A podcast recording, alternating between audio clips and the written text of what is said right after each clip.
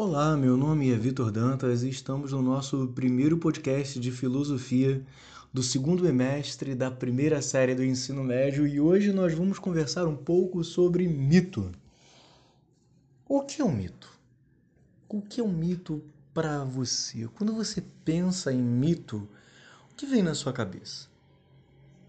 Normalmente nós identificamos mito enquanto mentira ou uma informação falsa ou algo do tipo.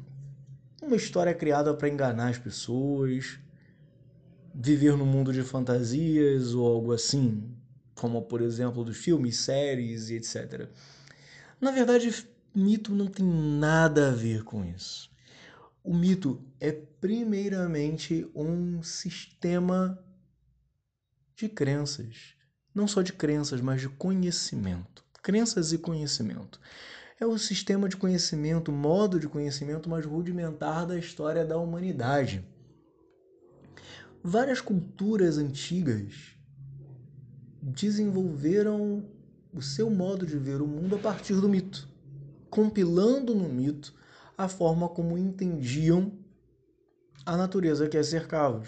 Não de modo objetivo e técnico como na ciência, mas de modo intuitivo, buscando sempre respostas às perguntas originárias, ou seja, o que é o mundo, o que é o universo, de onde tudo veio, como tudo passou a existir, por que chove, por que faz sol, o arco-íris de onde vem, por que venta, por que o mar tem ondas, e etc.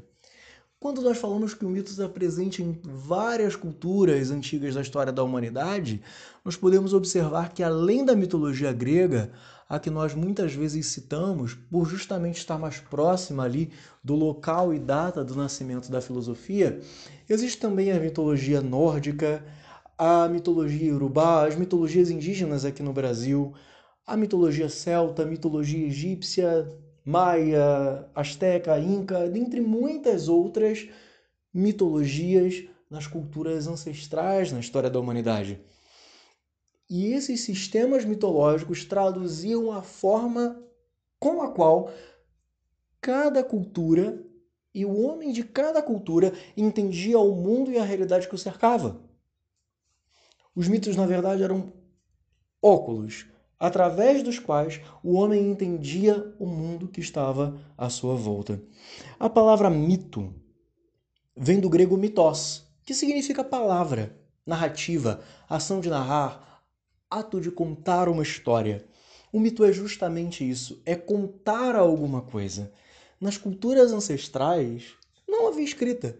Então, muita coisa era passada por meio da oralidade contando histórias, contando relatos, falando sobre as coisas que aconteceram ou tentando justificar a existência de outras coisas que estavam presentes de alguma forma. Desse modo, nós entendemos que esse anseio humano de compreender o mundo que o, que o cerca está presente também no mito. O mito tenta entender a realidade através da fabulação, do ato de contar uma história, do falar sobre alguma coisa.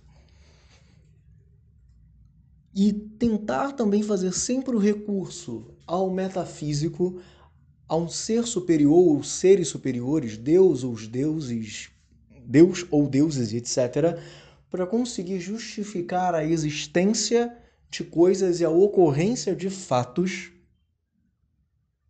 na nossa realidade presente.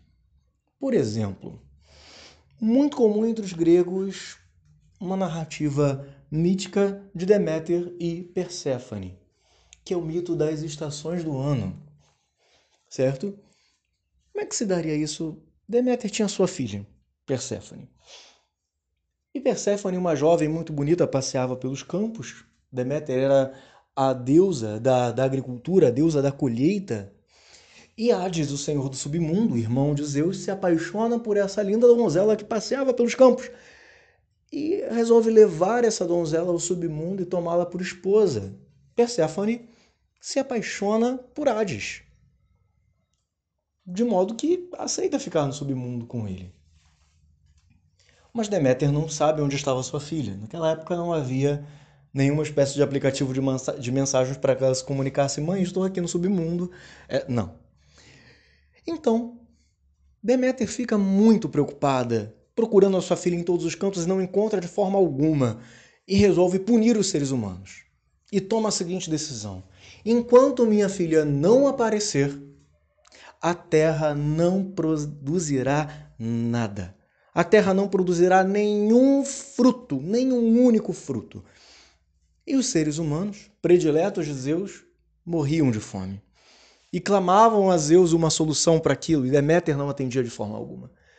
Zeus se compadece dos seres humanos, reúne os deuses e conversa com Deméter. Deméter, o que está acontecendo? Os homens têm fome, os homens morrem. E Deméter diz: Minha filha sumiu. E enquanto minha filha não aparecer, a terra não produzirá um único fruto. E o Hades diz: Sua filha está comigo no submundo. Estamos felizes, estamos juntos e ela não sairá de lá.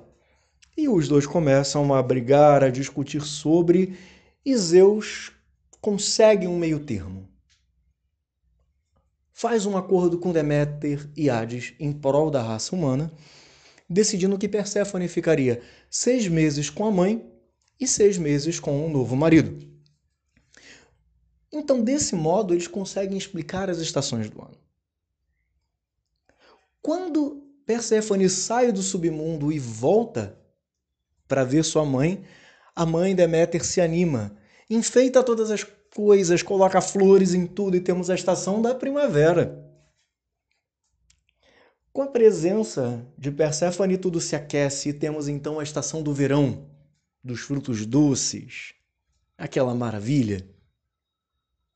Mas ela precisa ir embora, precisa voltar para o seu marido. Então Perséfone parte e Deméter começa a ficar triste e vem a estação da tristeza, que é o outono, com as folhas caindo, simbolizando ali a tristeza de Deméter.